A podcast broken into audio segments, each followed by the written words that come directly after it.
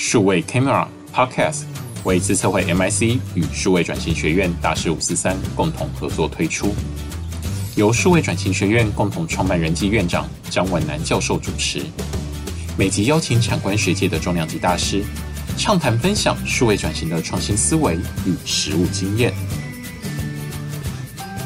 我们首先要欢迎这个阳明海运的董事长哈郑增茂董事长，我们请这个董事长跟大家哎这个打个招呼。好，好，各位这个呃听众或是观众朋友，大家好。啊，这个非常啊感谢这个董事长哈，在百忙之中，我们知道你真的是非常忙哈，所以呃非常，但是也蛮情意相挺的哈。是是。我跟这个郑董事长认识蛮久一段时间了哈。诶，他真的是一个非常有义气的，所以我那天跟他讲说，诶，我可不可以访问你？他说，哦，没问题啊，哦，马上就来了，在也让我有点措手不及啊，哈。对。不过，诶，我觉得因为郑董事长他的这个学经历丰富。尤其在经历上面哈，等一下我介绍，大家就可以理解。所以在我们进入大师五四三之前，我先简单介绍一下郑董事长的学经历啊哈。他是台大经济系毕业了哈，然后之后呢，到美国 Wisconsin 的 Madison 哈大学去念呃硕士及博士班哈。那他回来也在台北大学经济系的博士班呢，也有呃在那边念，只是因为后来工作实在是太繁忙了哈，所以呃没有完成。不过重点是他的经历哈，真的是非常的丰富啊哈。他回来的时候呢，就在台湾经济研究院当研究员，之后就被这个花旗银行哈挖角到这个呃花旗银行担任副总裁，还有首席经济学家。我认识他的时候，我知道他的名字的时候，就是从首席经济学家。当时我也很好奇，到底什么叫首席经济学家？好像就代表一个银行。等一下你可以稍微说明一下哈，代表银行的呃这个观点。那后来呢，又被邀请去担任台湾金融研训院的院长，是我们在金融界呢最高的这个学院呢，尤其在训练呃这个金融方面的人才。那之后呢，又被邀请到农业金库呢担任总经理哈，就当成银行的这个总经理。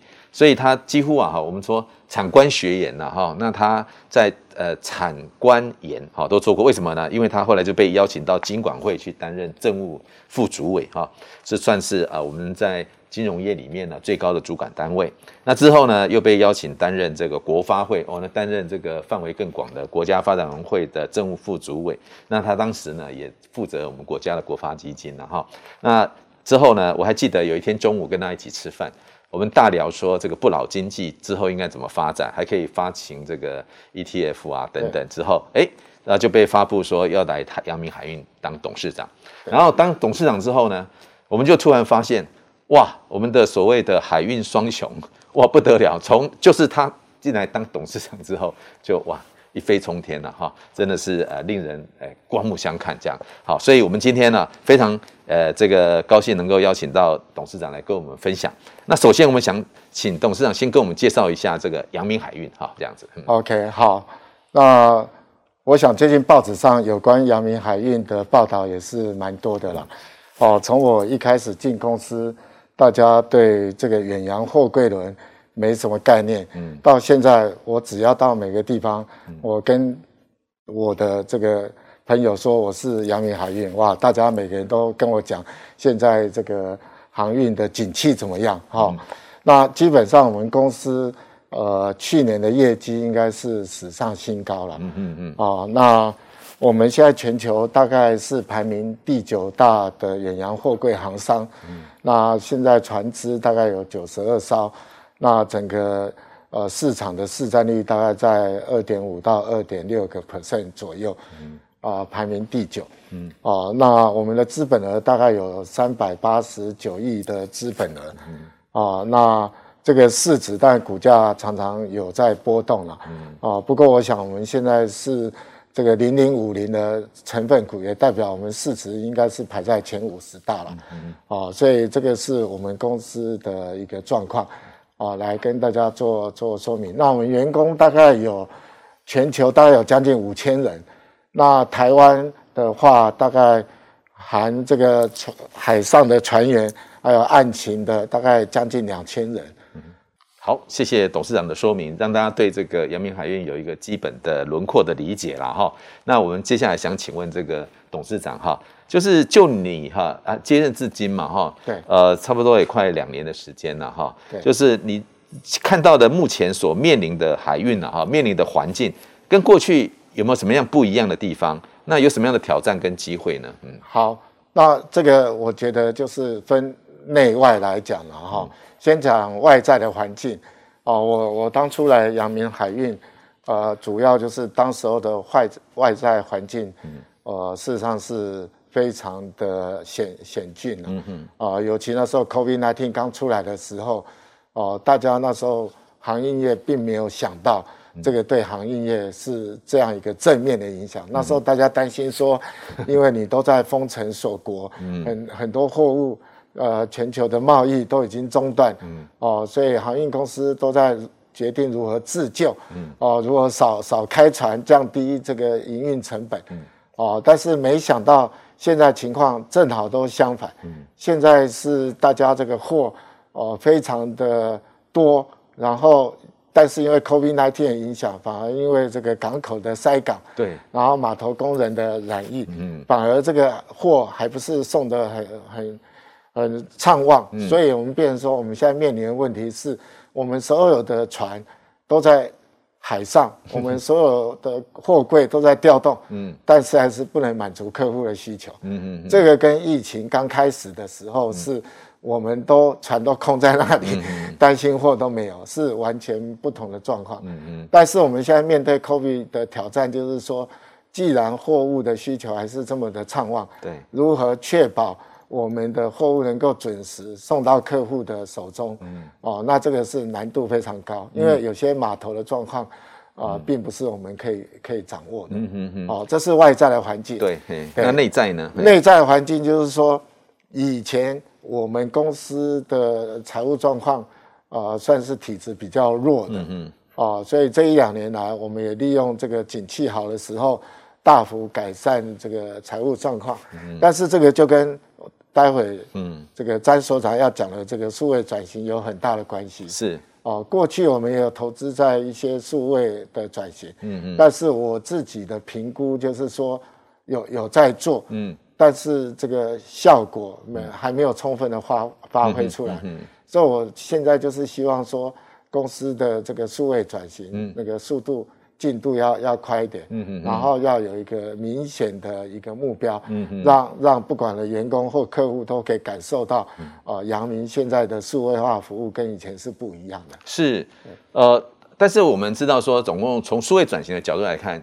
数位只是工具嘛，哈，当然目标就是希望能够转型嘛，哈，所以从个从这个角度来看说，像我们有面对外在的这样环境的挑战，还有内在体质上面的需要调整，那阳明怎么去思考未来的发展呢？因为你的愿景跟蓝图确认了，数位科技才会有角色嘛，对，那你自己在不知道董事长在整个阳明未来发展的愿景跟蓝图上面哈，有没有一些你刚提到的，哎，可能目标啦，或者是。一些想象啦，哈，这个可以跟我们分享一下吗？嗯，好啊，那我我还再补充一点啊，哈，就是外在挑战，嗯，刚才只是在讲商业化的挑战，是。啊，我忘记提到就是这个法规的的挑战，哦，是。哦，因为比比如说现在一个大家最夯的议题就是环保法规啊，节能减碳，对，这个是当前的趋势，嗯，那尤其过去航运业，哦，航运业整个碳排放量。占全球的碳排放量大概有将近百分之三。嗯，那过去各国的政府对这一块是比较少关注。嗯，因为我们行业是做国际贸易。哦，如果你这个国家对我行业设了一些法规的限制，每个国家的政府都对我设限制，那行业会变得绑手绑脚。嗯嗯。哦，所以我们行业基本上还是比较属于自由贸易的。嗯嗯。可是现在面对这个环保法规减碳的趋势。哦，我们不能置身在外，所以联合国的海事组织 IMO，嗯，其实它都有一系列呃这个减碳的一个时程表，嗯，那这个对行业来讲是必须要强制来遵循的，嗯嗯，哦，所以如果我的船队本身在节能的技术上没有去呃与时俱进的话，那我可能就会。到时候会受到一些处罚，嗯嗯嗯，哦，所以这是外在环境的改变。那接下来就讲我怎么来应应这些外在环境的改变，嗯，哦，所以我们希望就是说，我们现在在船队的布置上面来讲，我们现在都是所谓的智能船舶，嗯哼，哦，那智能船舶大概有两个含义的哈。是，我我先讲第一个含义，就是有一点像是这个远远端的操控。嗯哼。哦，因为。假设你一个飞机，大家这个常常看电影一些空难片，然后每次就正好就没有人会开飞机，对对对，哦，所以英雄要出来开飞机，那要接受岸上指挥塔跟你讲你要怎么开，怎么应变。是，那我们把这个场景弄到船上，嗯，如果我们一艘船在大海上发生意外，嗯，那如果这时候。它的意外程度不是岸上的船长，嗯，或是轮机长可以来处置的时候，嗯、那这时候怎么办？嗯嗯，哦，那自己开吗？不，他就已经动弹不得了。哦，是，嗯嗯，对。那所以我们所谓的智能船舶，就是说我们现在在我们的一些主要设备上都有装 sensor，嗯，哦，所以这些。设备的运转，我们其实在岸上都可以监测得到。是哦，所以当有一些不正常的信号出来的时候，嗯，哦，我们岸上就可以就可以知道了。嗯嗯嗯，哦，啊，就可以提醒这个船员或轮船长或轮机长说，哎，你这个要注意这些状况。那另外一个就是说，如果真的事故发生了，那船上要做一些简易的排除，或者说他有时候问题哦没办法解决，那过去只能。透过这个电话来讲，就是说，哎，大概什么毛病？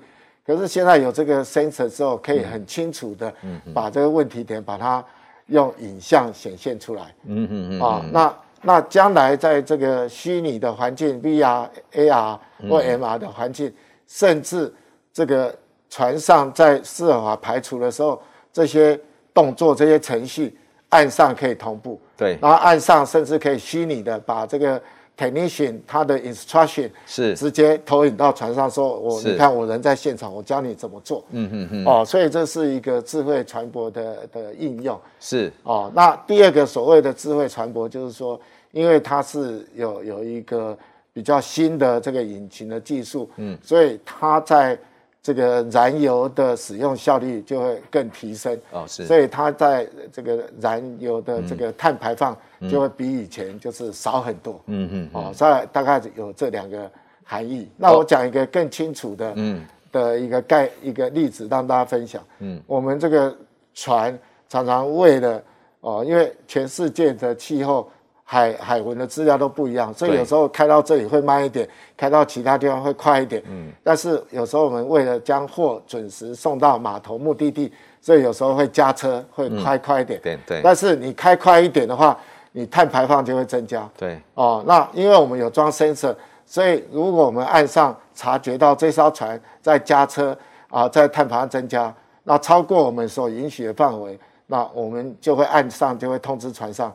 哎，不行，这样做哦，你已经超标了。哦、是是是、哦，所以这就是智慧船舶的一个体现。是，所以从某个角度来看，就是 prevention 是一个哈，或者是说真的遇到问题的时候，如何透过各种科技来做故障排除啊然后再来呢，刚提到的，它可以发出 alert，如果它有一些不正常的一个状况的时候了哈。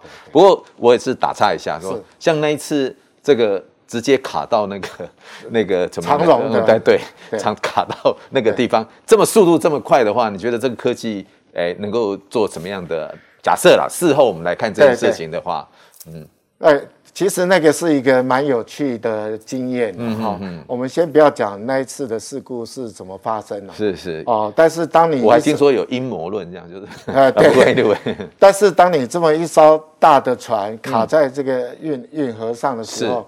你你真的还没办法调动大型的机具，到时候大家大那时候大家印象最深刻就是一个小挖土机，呃对 对，没错没错没错，是是，对。但是以以现在的以后未来的智能船舶，比比如说，嗯，像现在的智慧港口、智慧码头，是，就是对于这种天候的掌握度。可能未来会越来越越精进，嗯嗯嗯嗯，对对，因为我们现在基本上我们每一艘船都有装，就好像飞机都要装那个气候的雷达一样，是是。哦，所以我们船开到哪里，一定要掌握当地的的水文的资料、气候的状况，嗯嗯，哦，因为那一艘船就是据说那个有飓风，风力太大，对对对，把它吹歪了，对，没错。对，那如果我们有在看这个仪表板，有掌握这些，就照道理。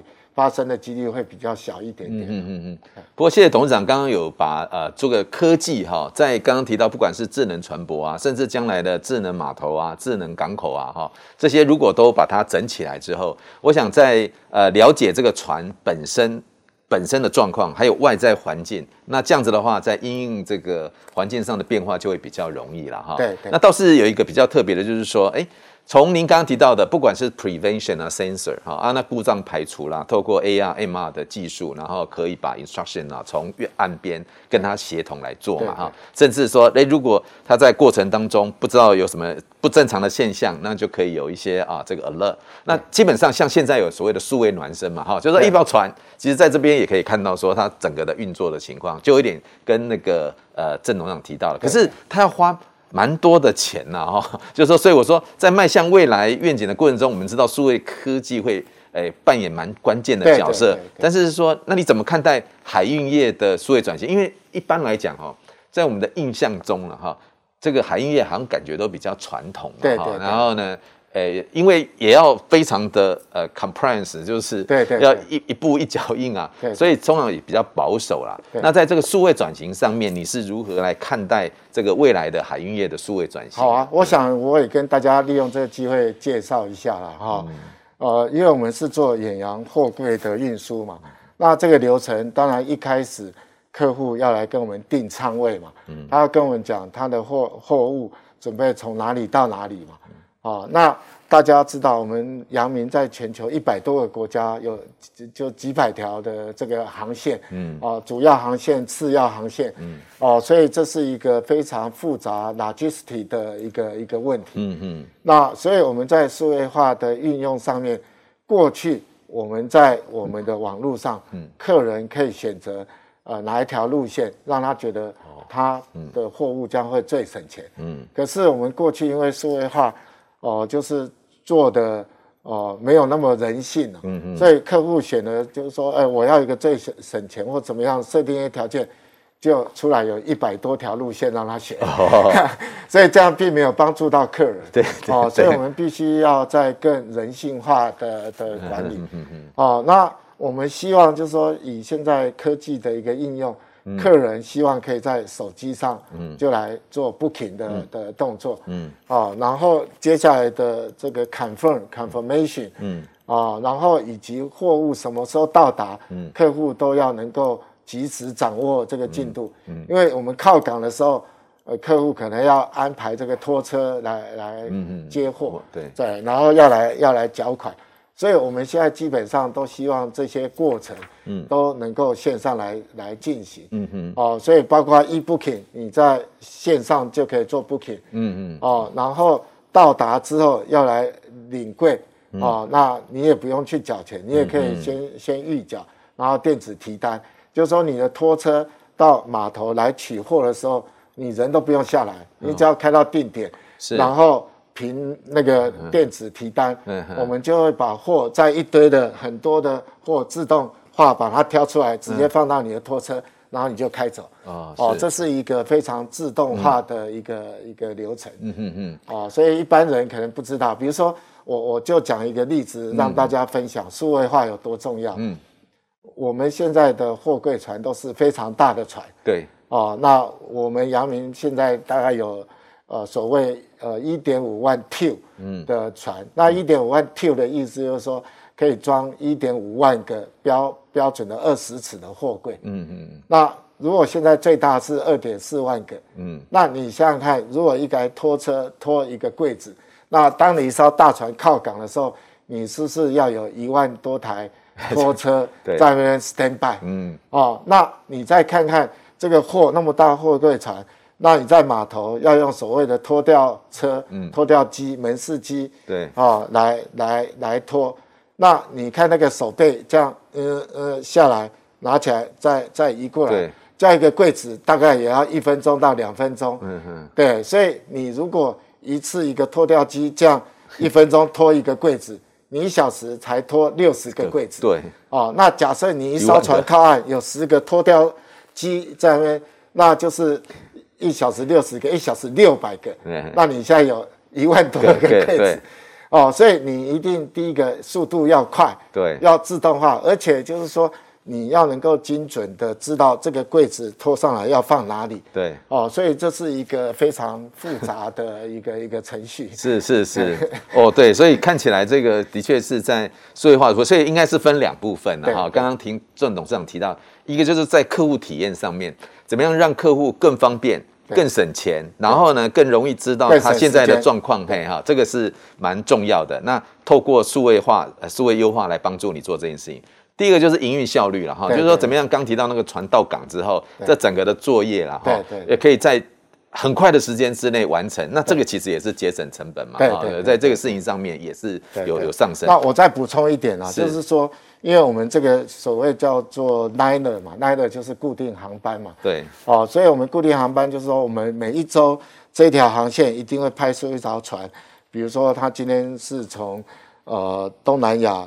啊，停靠到上海或宁波，然后转到美国去，嗯嗯嗯，所以它会靠很多站。对，那跟飞机一样，每一站它都有上货 啊，也要卸货。对对对，所以如果你在第一点上的货，那结果是在下一站就要下，就把它摆在最里面。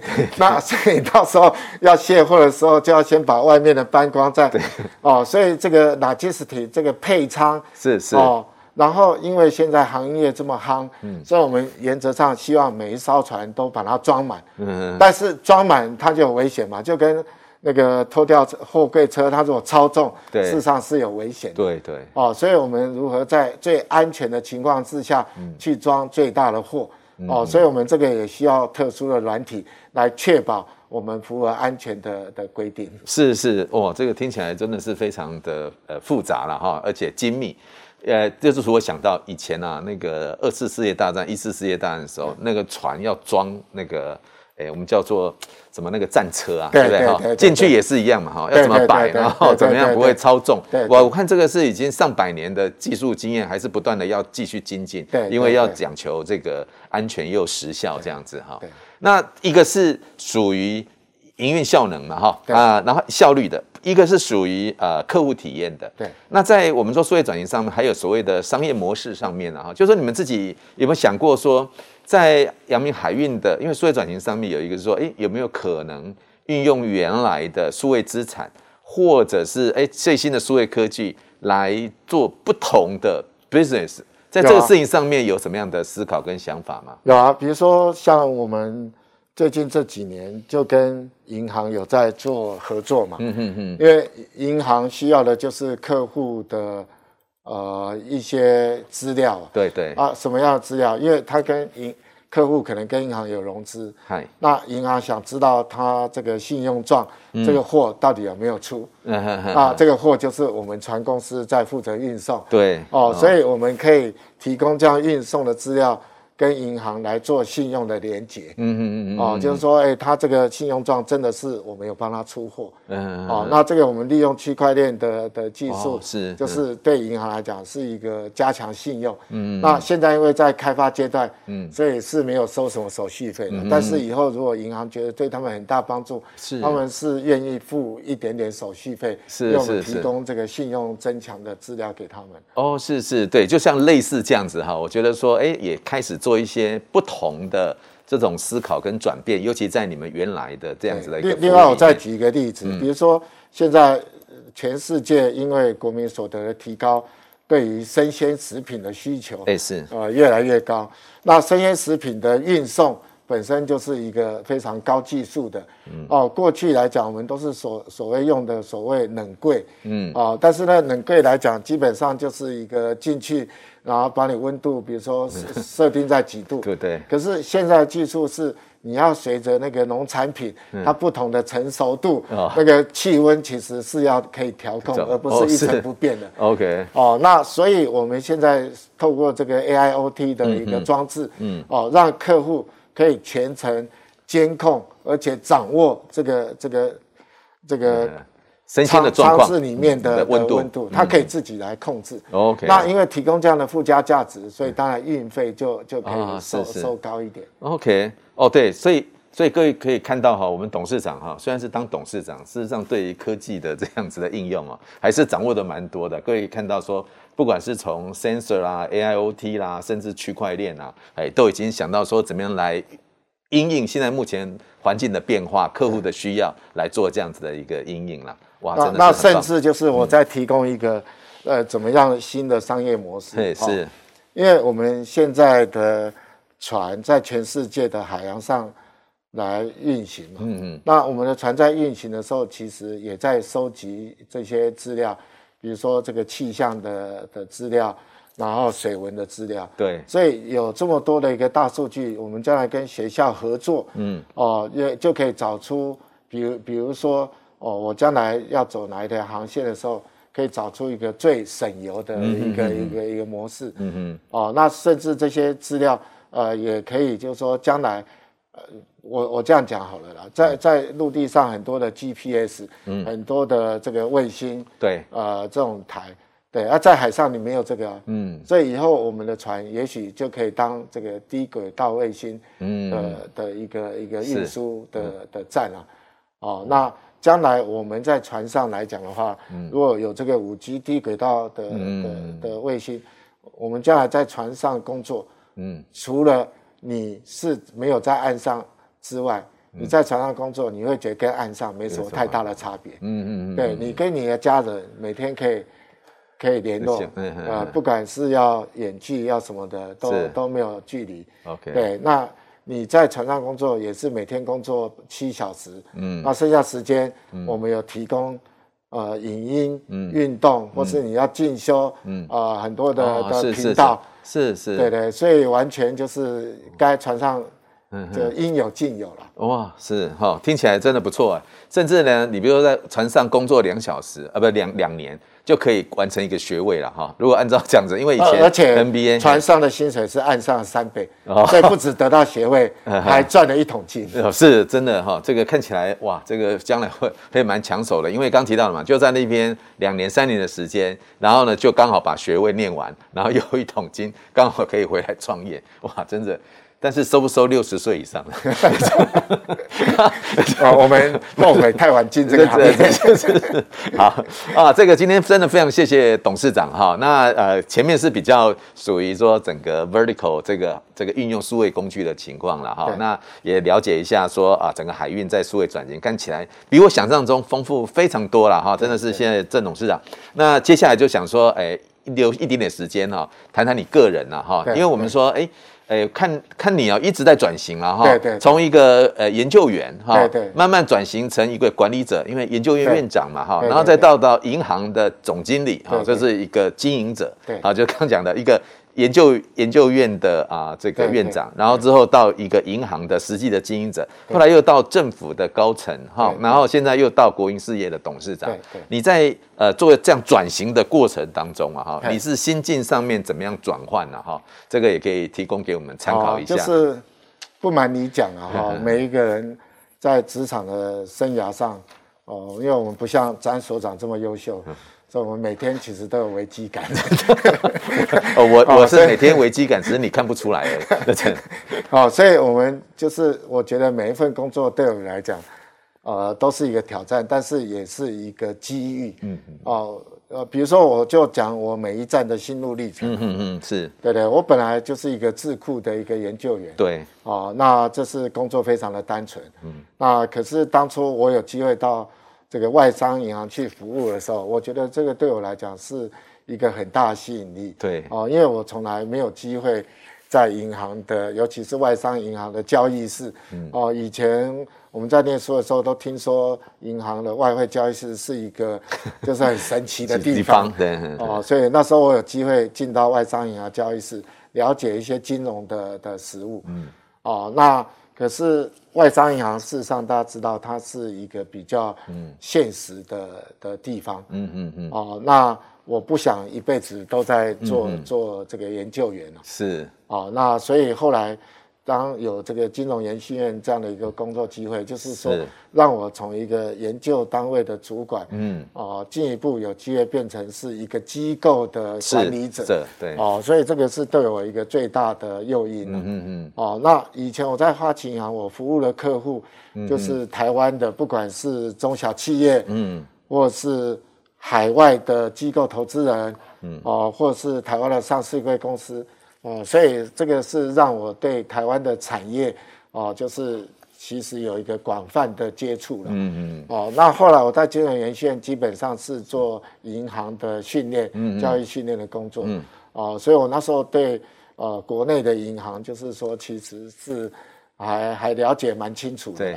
那后来转换到农业金库，这又是一个全新的领域，因为这是一个农业金融，对我没有接触过的。嗯嗯嗯。哦，所以这个让我的。呃，这个视野又接触到农业那那一块去，嗯嗯，哦，那后来在政府部门服务的时候，不管是呃金管会，因为金管会这涉及呃银行、证券啊、呃、保险嘛，所以我想我对金融业的理解，嗯，呃，又更进一步。对，那后来到国发会。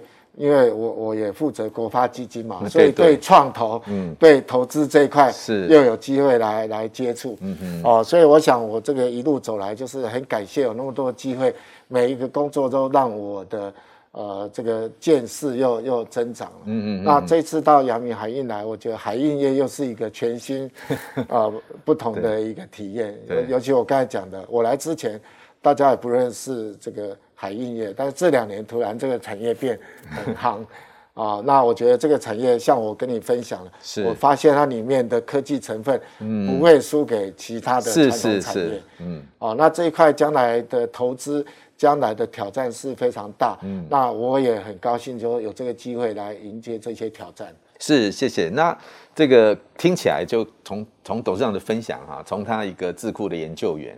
然后到一个研究机构的哈这个总负责人院长嘛，然后之后再去啊这个银行当总经理哈，那事实上视野不断的堆叠了哈，然后之后再进入政府高层，在做政策的规划的时候，我相信呢就更有把握了哈。然后现在又来当这个海运董事长，各位可以看到啊，他这个董事长不是 你从他的说明当中你可以发现说，哇，他的科技成分是非常高的哈，从不管是客户体验的部分。营运效率的效能的部分，再加上说它透过高科技怎么样来去做商业模式的调整，它都胸有成竹了哈。所以有人常说啊哈，说这个机会哈是留给有准备的人。我们这个董事长看起来是这样，对，我是随时都准备好，但都没有机会。